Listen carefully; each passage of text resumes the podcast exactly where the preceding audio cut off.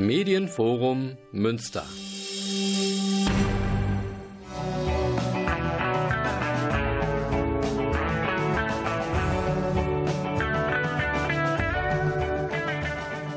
Guten Abend Münster. Sie hören Radio Fluchtpunkt, das Magazin der GGUA Flüchtlingshilfe.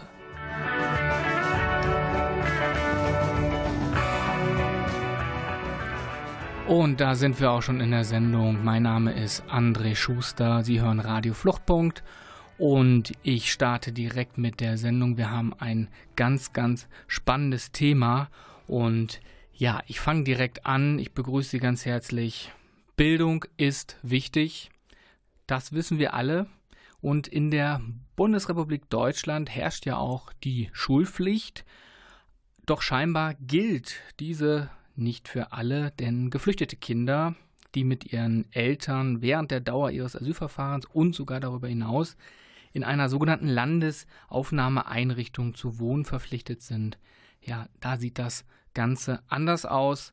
Und hier entsteht der Zugang zur Regelschule erst bei Zuweisung in die Kommune. Und darum soll es heute auch in der Sendung gehen und dafür habe ich mir ganz besondere Gäste eingeladen. Und zwar habe ich bei mir hier im Studio sitzen meine Kollegin Katrin Hermsen, die ja ähm, bekanntermaßen für die Zuhörerinnen und Zuhörer, die ähm, die Sendung regelmäßig verfolgen sollten, ähm, tatsächlich bei meiner zweiten Sendung schon mal zum Thema Alter und Flucht ähm, dabei war. Deswegen ganz interessant, dass du scheinbar alle ähm, alle Gruppen abdeckst. Heute sprechen wir eben über Kinder und Katrin Hermsen arbeitet als Asylverfahrensberaterin für die GGUA in der zentralen Unterbringungseinrichtung, also einer Landesaufnahmeeinrichtung in Nordrhein-Westfalen.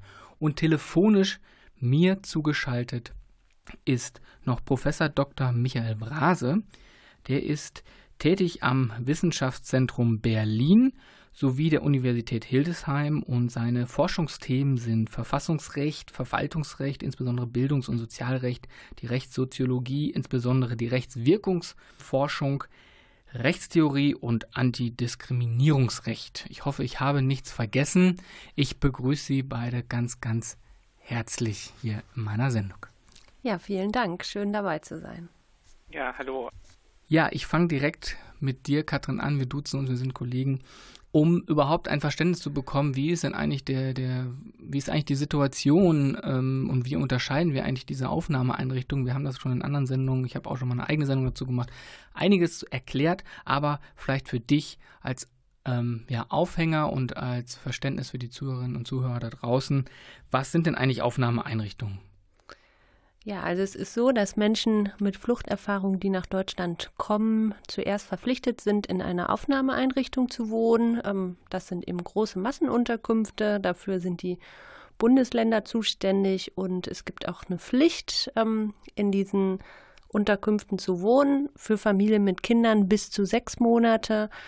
Und für alle anderen können das sein ähm, bis zu 18 Monate, in manchen Bundesländern wie NRW aber auch 24 Monate. Dann wird noch unterschieden zwischen ähm, ja, verschiedenen Herkunftsländern und ähm, natürlich auch nach Status des Asylantrags. Aber für uns heute wichtig Familien mit minderjährigen Kindern bis zu sechs Monate. Und vielleicht kurze Stichworte noch, wie so die Situation ist. Ähm, ja, das sind eben Massenunterkünfte, also Mehrbettunterbringung, Verpflegung in der Regel in Kantinen, meistens ähm, Bezug von Sachleistungen, also wenig Eigenkontrolle über das Leben. Und es gibt auch einige Berichte zu Kindern und Jugendlichen, ähm, dass das äh, bei weitem also keine kinderfreundlichen Orte sind. Und wenn wir jetzt speziell über Schule sprechen, ähm, warum ist Schule wichtig ähm, genau, also erstmal zu sagen, hier in Nordrhein-Westfalen besteht eben die Schulpflicht erst nach der Zuweisung, sagt das Schulgesetz. Und ähm, Schule ist natürlich wichtig, ähm, zum einen für die Entwicklung eines Kindes oder eines Jugendlichen. Und ähm, man weiß natürlich auch, dass Bildung ähm, ganz große Auswirkungen hat auf den späteren ökonomischen Status. Aber es ist auch einfach eine Form, Kind zu sein, Freunde, Freundinnen kennenzulernen und so ein bisschen normalen Alltag zu haben, der besonders wichtig ist, wenn man in so einer unnormalen ähm, Situation ist wie in so einer Massenunterkunft. Jetzt hast du es gerade schon gesagt, es ähm, gibt eine Schulpflicht, die aber in Nordrhein-Westfalen erst nach der Zuweisung ja, gilt. Und genau deswegen würde ich jetzt nämlich ganz gerne den Herrn Professor Dr. Brase mit ins Gespräch holen und einfach mal direkt die Frage stellen, ob diese Praxis denn überhaupt zulässig ist. Ja, hallo. Ähm, das äh, ähm, haben wir mal untersucht im Rahmen dieses äh, Rechtsgutachtens für den ähm, äh, Paritätischen Gesamtverband. Ähm, es gab schon auch äh, vorher ähm, erhebliche Kritik äh, an dieser Praxis. Also die ähm, Familien kommen mir erstmal in die Aufnahmeeinrichtungen. das sind äh, landesweite Einrichtungen. Das sind ja große große Einrichtungen mit sehr, sehr vielen Familien auf oder Menschen auf sehr engen Raum begrenzt. Die Privatsphäre dort äh, ist teilweise nicht gewährleistet. Das heißt also, die Zimmer sind teilweise nicht abschließbar. Ähm, das Essen, das hat ja Frau Hermsen auch schon erwähnt, ähm, wird meistens von der Kantine gestellt, also auch gerade für diejenigen, die das Essen selber zubereiten wollen, für Familien, die eben auch ähm, bestimmte kulturelle ähm, Gewohnheiten haben oder ähnliches, sind das schon erhebliche Einschränkungen. Und was äh, auch alle Studien zeigen, ist, ähm, dass äh, es keine kindgerechte Umgebung dort gibt. Also das heißt, es gibt keine ausreichenden Spielmöglichkeiten, da kann man auf den Hof rausgehen und vielleicht gibt es irgendwo noch ein Spielezimmer, aber das sind natürlich Bedingungen auf diesem engen Raum, die einfach über überhaupt nicht kindgerecht sind. Und ähm, in den äh, vergangenen Jahren gibt es ja immer mehr eine Politik zu sagen, wir wollen ähm, von vornherein äh, Abschiebungen erleichtern. Also das heißt, ähm, sogenannte Ankerzentren, nennt sich das zum Beispiel in Bayern, beziehungsweise das Bundesministerium der Justiz, äh, der, ähm, des Innern fährt ja eine solche Linie, mehr solche konzentrierten Aufnahmeeinrichtungen äh, einzurichten. Nordrhein-Westfalen macht das ähnlich. Und ähm, dann lässt man die Leute eben relativ lange in diesen äh, Aufnahmeeinrichtungen, bis also das Asylverfahren äh, vollständig geprüft ist und dann eben klar ist, äh, hat diese Person, hat, hat diese Familie ein Bleiberecht oder nicht. Und äh, in dieser Zeit des Aufenthaltes äh, findet eben keine ausreichende Beschulung statt.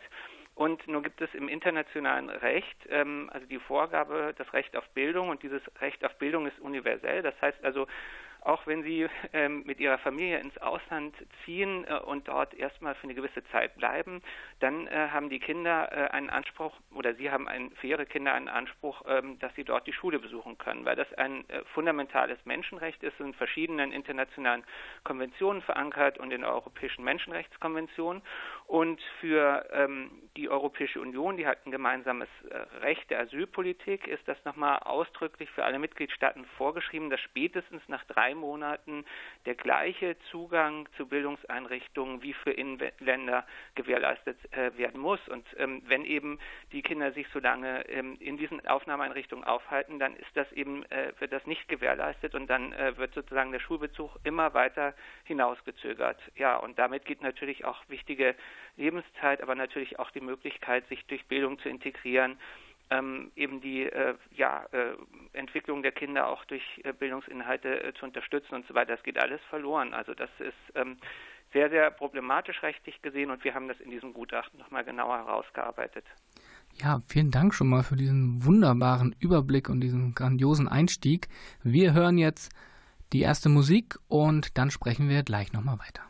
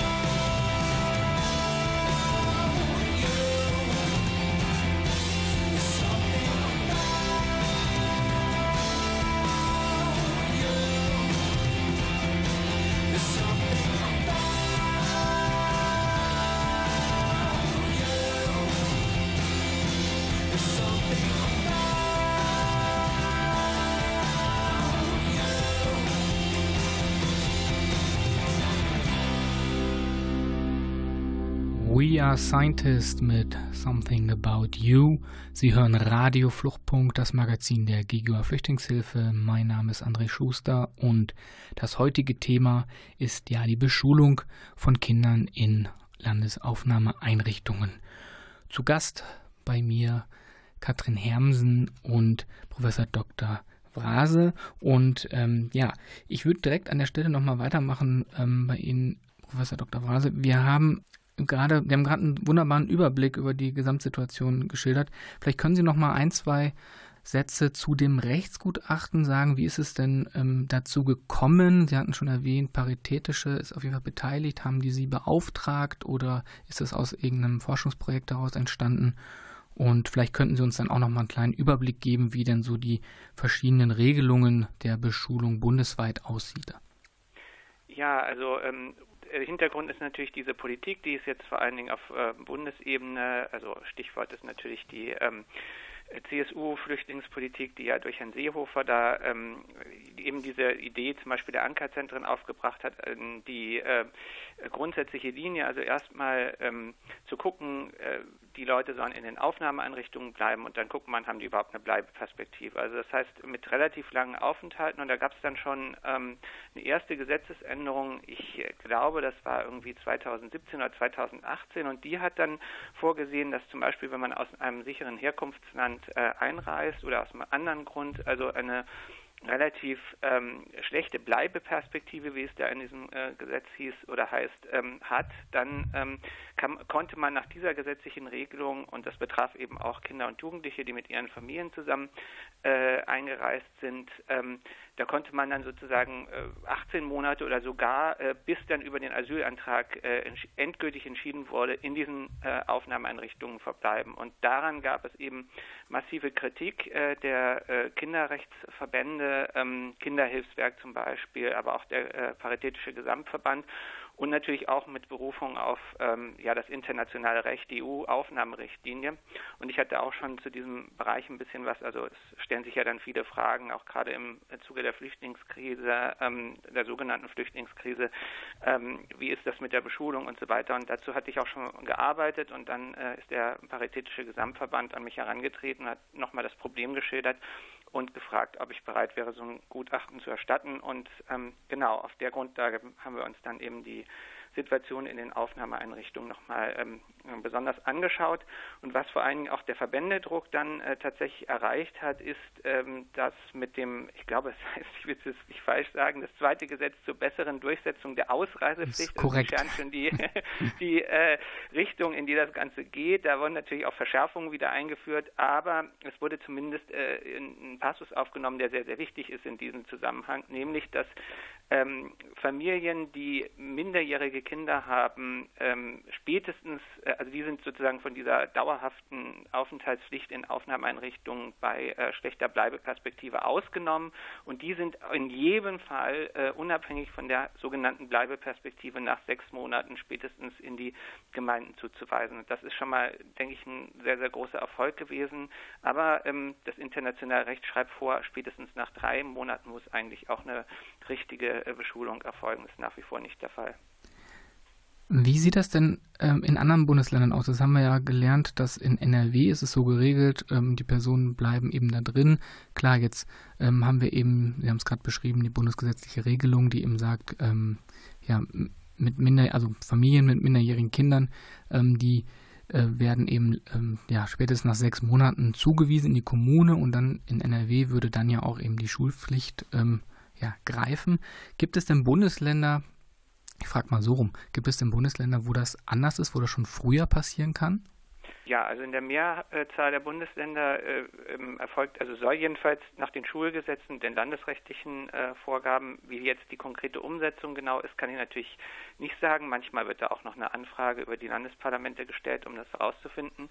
Also jedenfalls soll dann spätestens nach ähm, drei Monaten in manchen Bundesländern auch schon früher diese Zuweisungen stattfinden, gerade bei minderjährigen Kindern. Aber ähm, also insbesondere Baden-Württemberg, äh, Nordrhein-Westfalen und Bayern, äh, die orientieren sich an diesen sechs Monaten. Okay. Und ähm, ja, ich würde jetzt mal meine Kollegin wieder ins Gespräch holen. Ja, Kathrin, wie, wie sieht das denn aus in NRW? Gibt es denn irgendwie eine Form, sechs Monate ist ja schon irgendwie eine gewisse Zeit.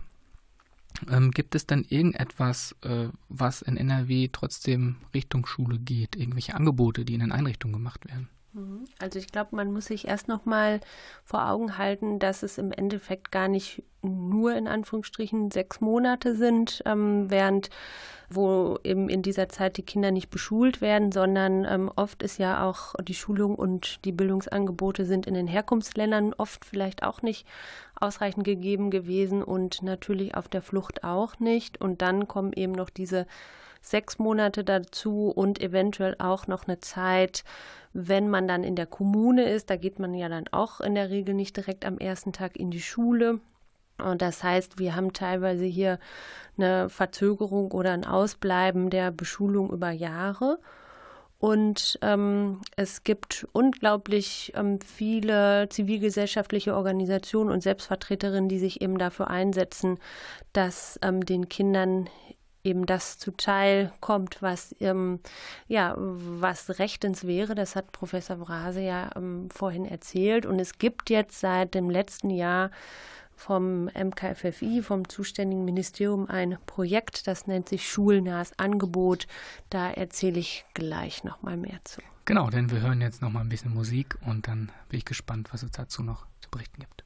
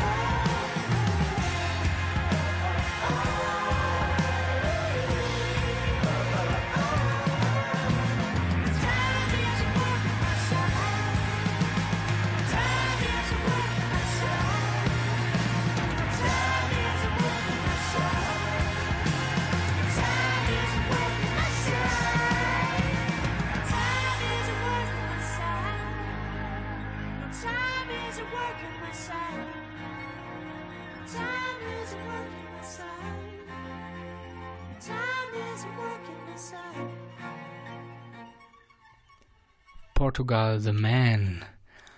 Und Sie hören Radio Fluchtpunkt, das Magazin der Gegenüber Flüchtlingshilfe zum Thema Beschulung von Kindern in Aufnahmeeinrichtungen. Und Katrin, wir sind mit dir stehen geblieben ähm, zu dem ja, schulnahen Angebot, was es scheinbar gibt. Magst du uns da noch mal ein bisschen was erklären?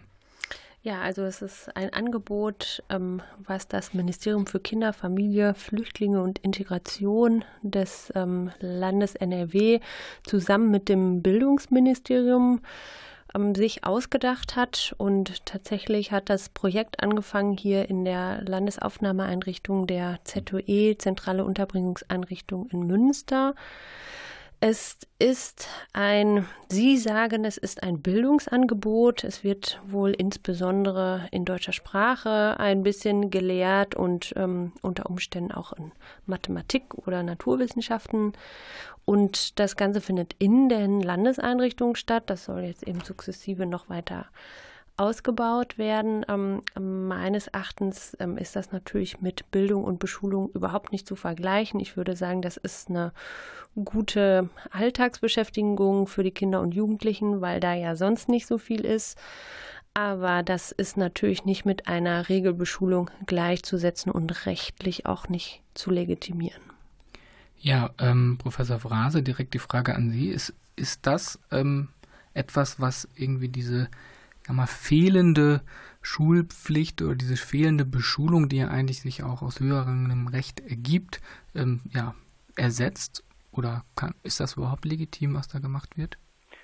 Naja, also erstmal grundsätzlich würde ich sagen, ist natürlich, äh, wie Frau Hermsen ja auch gesagt hat, äh, besser irgendwas anzubieten als jetzt gar nichts. Ähm, aber äh, das ersetzt natürlich nicht das Recht auf ähm, Teilhabe an Bildung. Also ähm, da geht ja der Grundsatz erstmal, und das äh, ist ja ganz, ganz wichtig, dass man denselben Zugang hat, äh, auch zu allen Bildungsmöglichkeiten. Und das wollte ich auch nochmal sagen zu dem, was ich vorhin gesagt habe. Ich meine, sechs Monate sind natürlich eine sehr lange Zeit. Also man fragt sich ja schon, wenn das internationale Recht hier ähm, drei Monate vorschreibt, ähm, innerhalb derer dann dieser Zugang gewährleistet werden muss. Also ich meine, da haben sich ja nun die europäischen Staaten darauf geeinigt. Wieso steht dann jetzt im, äh, im deutschen Asylgesetz, äh, warum stehen da jetzt diese sechs Monate drin? Also so äh, positiv es jetzt erstmal ist, dass man Schlimmeres hat abwenden können und dass nach sechs Monaten jetzt die Zuweisung erfolgt, erklärt es ja noch nicht, dass eben dieses internationale Recht da nicht umgesetzt ist. Und natürlich ähm, sieht, äh, sieht auch die Landesregierung offensichtlich das Problem und deswegen bieten sie ja auch was an.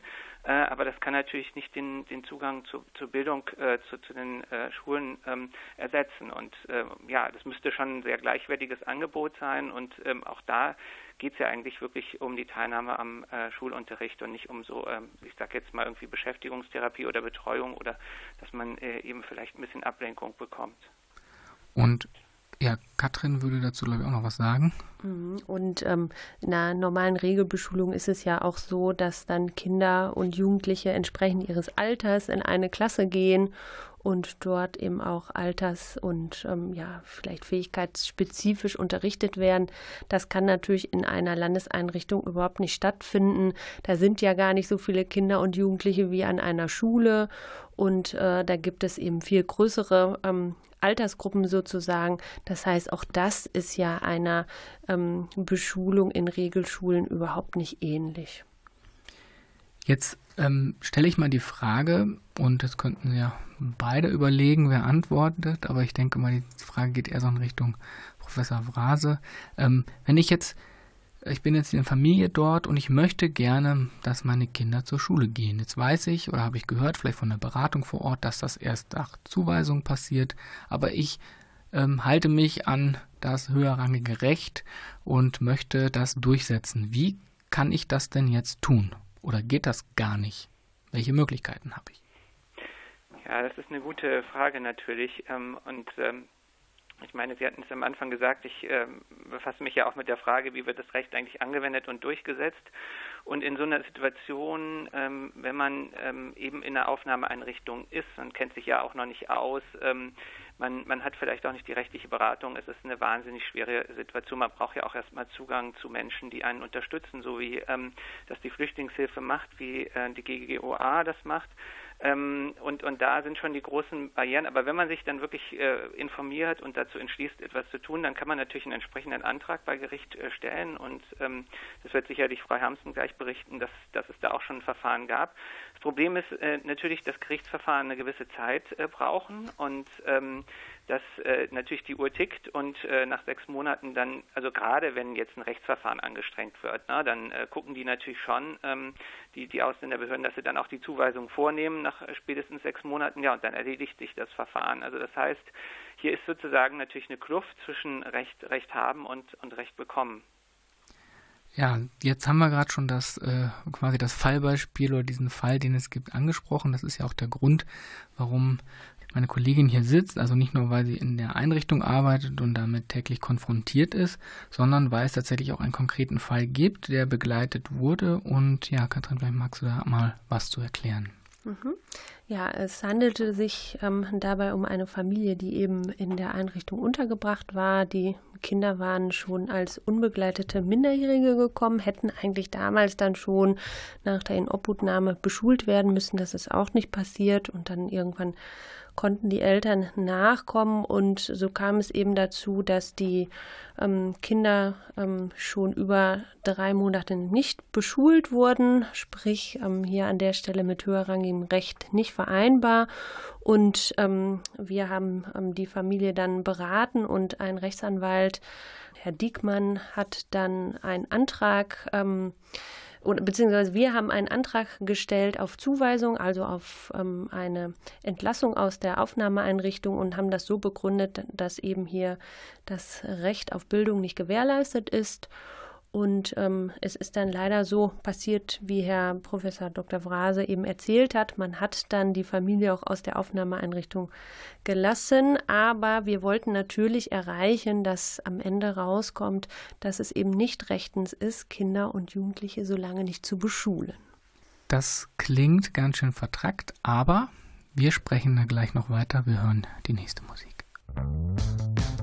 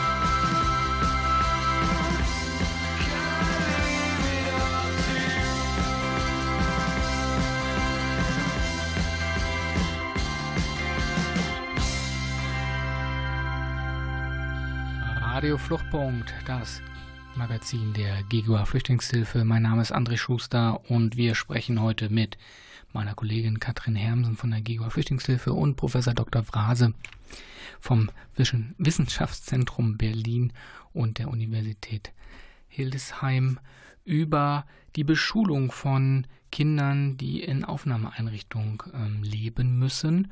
Und da haben wir gerade angerissen, ähm, dass Beispiel, ähm, also das konkrete Beispiel, die konkrete Klage, die es gab, einer Familie, die ähm, ja ein Recht auf Schule irgendwie durchsetzen wollten. Und gerade magst du da nochmal ansetzen? Mhm.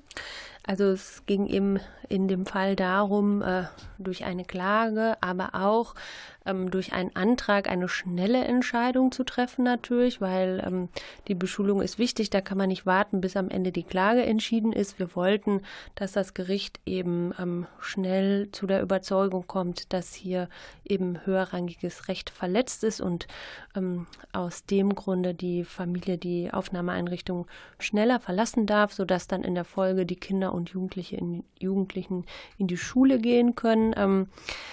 Das Ganze ist dann sozusagen gar nicht erst dazu gekommen, weil ähm, die Kinder und die Familie dann regelkonform zugewiesen worden sind. Das heißt, man hat also nicht gesagt, die werden jetzt da, die dürfen jetzt umziehen, weil hier ähm, die weil die Kinder nicht beschult worden sind, sondern weil man eben innerhalb von sechs Monaten zuweist. Ähm, der Rechtsanwalt hat dann ähm, in Absprache mit der Familie noch eine Fortsetzungsfeststellungsklage erhoben. Das bedeutet, dass man eben im Nachhinein feststellen lassen möchte, dass ähm, sozusagen das, was vorher war, nicht ähm, rechtens war.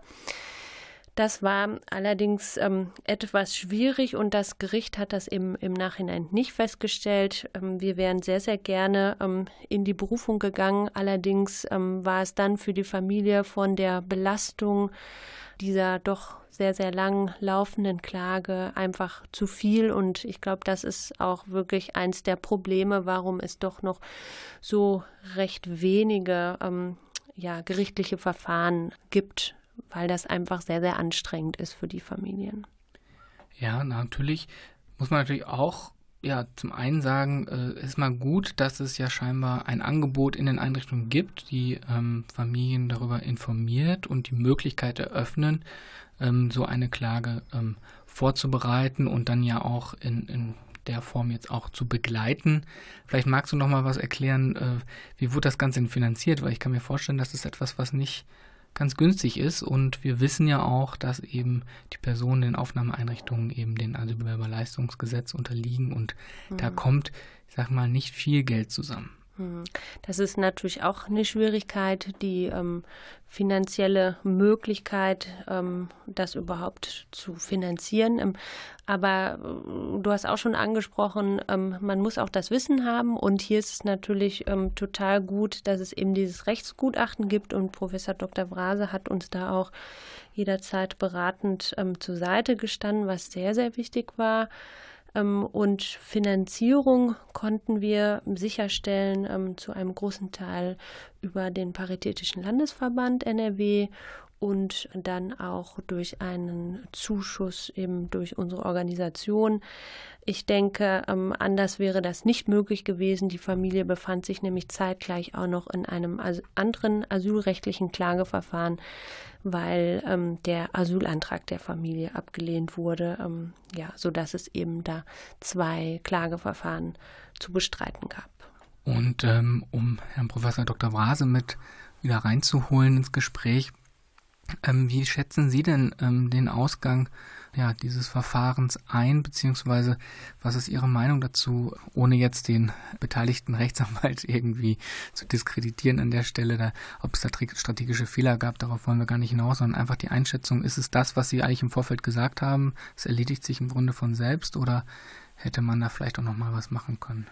Nein, nein, also äh, ich glaube, jetzt große strategische Fehler äh, gab es da nicht. Das möchte ich jetzt auch nochmal sagen. Ähm, äh, ich glaube, dass das wirklich ein äh, Problem ist ähm, äh, aufgrund der Kürze der, der, Zeit. Ich meine, und ich kann auch das äh, verstehen, was die Familie dann entschieden hat. Ähm, letztlich ist natürlich, also diese Klagen sind ganz, ganz wichtig. Erstens, weil sie natürlich den Behörden zeigen, so, also da gibt es Leute, die gucken darauf, was ihr macht. Ne? Also ähm, wenn, wenn das nicht so ist, also wenn nicht Organisationen wie die GGUA da auch Druck machen, äh, dann äh, werden die Familien auch nach sechs Monaten nicht zugewiesen. Wir haben das also gesehen, auch in anderen Bundesländern gab es kleinere Anfragen ähm, noch vor einigen Jahren und da waren so die Verweildauern noch relativ, ähm, die waren deutlich höher als diese sechs Monate. Ne? Also das muss man ja auch sehen.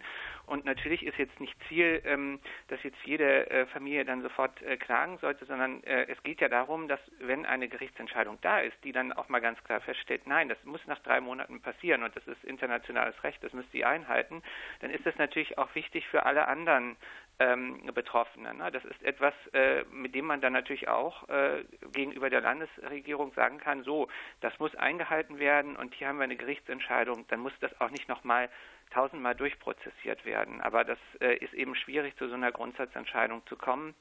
Und in dem Fall äh, hat dann erstens die Zeit im Ganzen eben äh, einen Strich durch die Rechnung gemacht und ähm, äh, zum anderen hatte man da auch, glaube ich, äh, nicht die Kammer, also nicht den, den Richter oder die Richterin. Ähm, das braucht es manchmal gerade, wenn man äh, so Einzelrichterentscheidungen hat, die äh, ja relativ kurzfristig getroffen werden. Das ist, glaube ich, nochmal ein ganz, ganz guter Hinweis an der Stelle.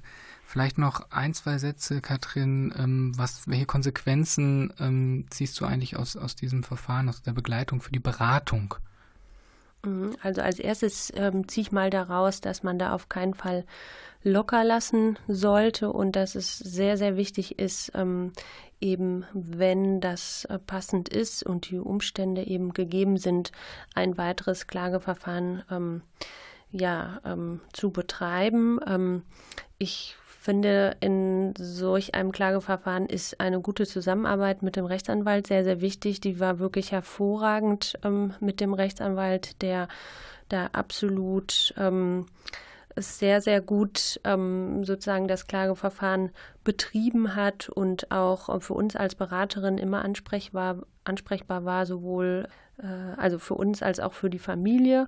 Und ich ziehe aber noch daraus, dass es schon etwas Intensives ist, so eine Fallkonstellation auch zu begleiten, wo man natürlich ähm, ja sehr, sehr genau gucken muss, auch wie kann man ähm, die Klientin über alles informieren, was passiert, wie, wie kann man vielleicht auch Ängste nehmen, ähm, was kann man anbieten, damit eine Familie die ohnehin schon sehr belastet ist, wirklich ähm, so ein Verfahren auch gut bestreiten kann.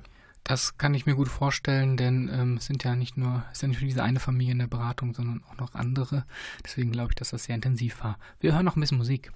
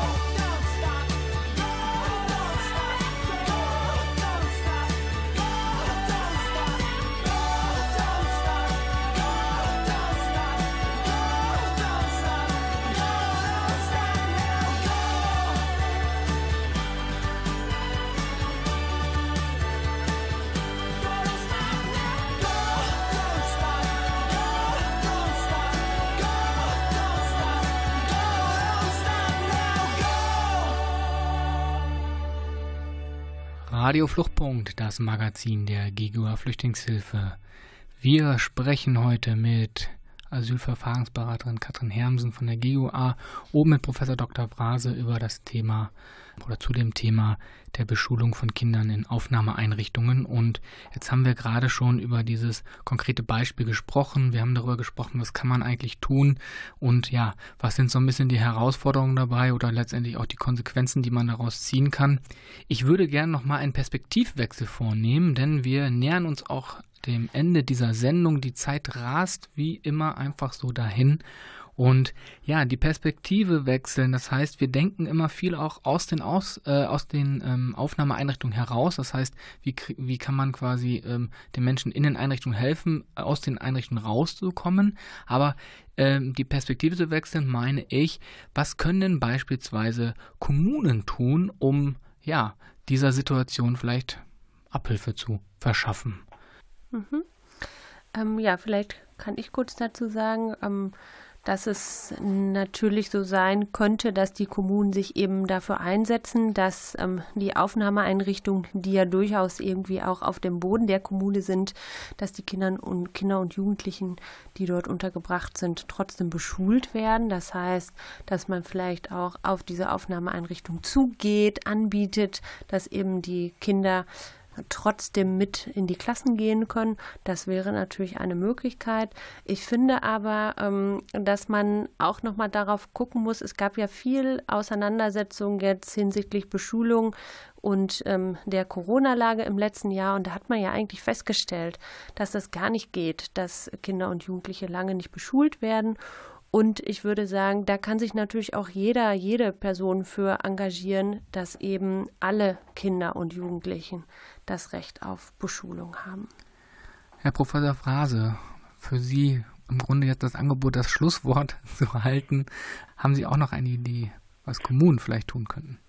Ja, das ist eine schwierige Frage. Also ich würde mich da, Herr Freihamsen, anschließen. Natürlich, wenn Kommunen engagiert sind, wenn ähm, Menschen äh, engagiert sind, äh, sich dafür einzusetzen. Wir hatten ja eine große Solidaritätswelle während der sogenannten Flüchtlingskrise ähm, und äh, das ist natürlich ein bisschen abgeebbt. Ähm, natürlich muss man diese Politik, die da jetzt gefahren wird, auch in dem Kontext sehen, na, dass eine gewisse Abschreckung äh, ähm, ähm, stattfinden soll. Deswegen ähm, soll man halt nicht gleich äh, sozusagen hier integriert werden, sondern es wird erstmal geguckt, welche Bleibeperspektive gibt es. Dann wird immer begründet, ja, das liegt dann eben daran, weil wir so eine schlechte Abschiebequote haben. Die Abschiebequote hängt aber auch an ganz verschiedenen anderen Dingen. Also es ist natürlich ähm, wirklich eine schwierige Situation und ähm, wenn man jetzt also diese Flüchtlingsrouten zugemacht hat und ähm, die Menschen im Mittelmeer eigentlich äh, ertrinken lässt, ist es natürlich auch keine befriedigende Situation. Deswegen sollte man sich wirklich überlegen, ob man nicht mehr tun kann für die Menschen, die jetzt auch hier sind und äh, das Recht auf Bildung. Sie haben es ja gesagt, äh, wir haben es während der äh, Corona-Pandemie erlebt. Ähm, wenn das nicht gegeben ist, wenn die Kinder nicht in die Schule können, äh, dann geht ihnen wertvolle ähm, Lebenszeit verloren, dann geht ihnen das Bildungsangebot verloren und eigentlich würde man ja sagen, Kinder sollten so schnell wie möglich, gerade wenn sie zugewandert sind, in die Schule und ähm, und deswegen ist hier wirklich ein elementares Menschenrecht betroffen und dafür sollte man sich einsetzen. Ich finde auch, dass die Landesregierung da viel mehr tun könnte. Das ist doch ein prima Schlusswort. Und ja, wir befinden uns am Ende der Sendung. Ich bedanke mich ganz, ganz herzlich bei dir, Katrin, dass du heute dabei warst und vom, ja, von deiner Arbeit berichtet hast und von dem Fallbeispiel. Und ich bedanke mich natürlich ganz, ganz herzlich an Professor Dr. Vrase, dass er hier seine Expertise ja, eingebracht hat. Vielen Dank. Danke.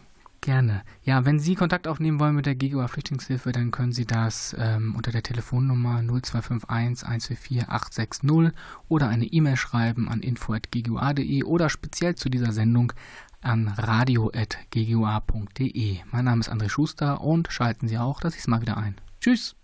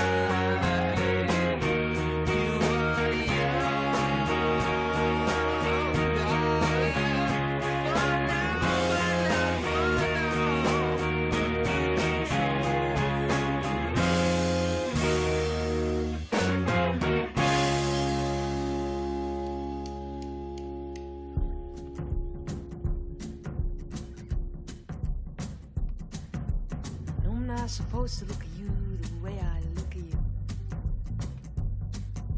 I know I'm not supposed to look at you the way I look at you.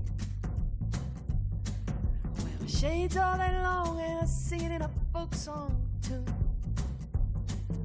I know I'm not supposed to wait for you the way I wait for you. I know I'm not supposed to wait for you the way I wait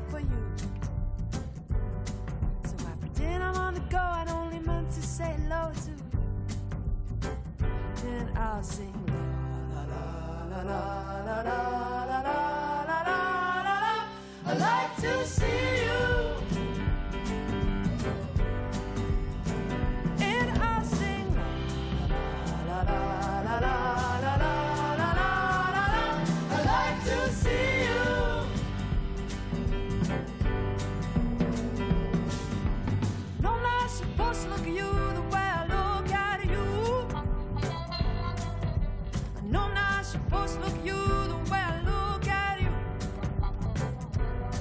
So I strictly watch my feet when I'm walking down the street with you. You're not supposed to show, no, you're not supposed to know the truth. You're not supposed to show, no, you're not supposed to know the truth. Cause boy, I need your breeze more than I need your keys. I sing. La la la la la la la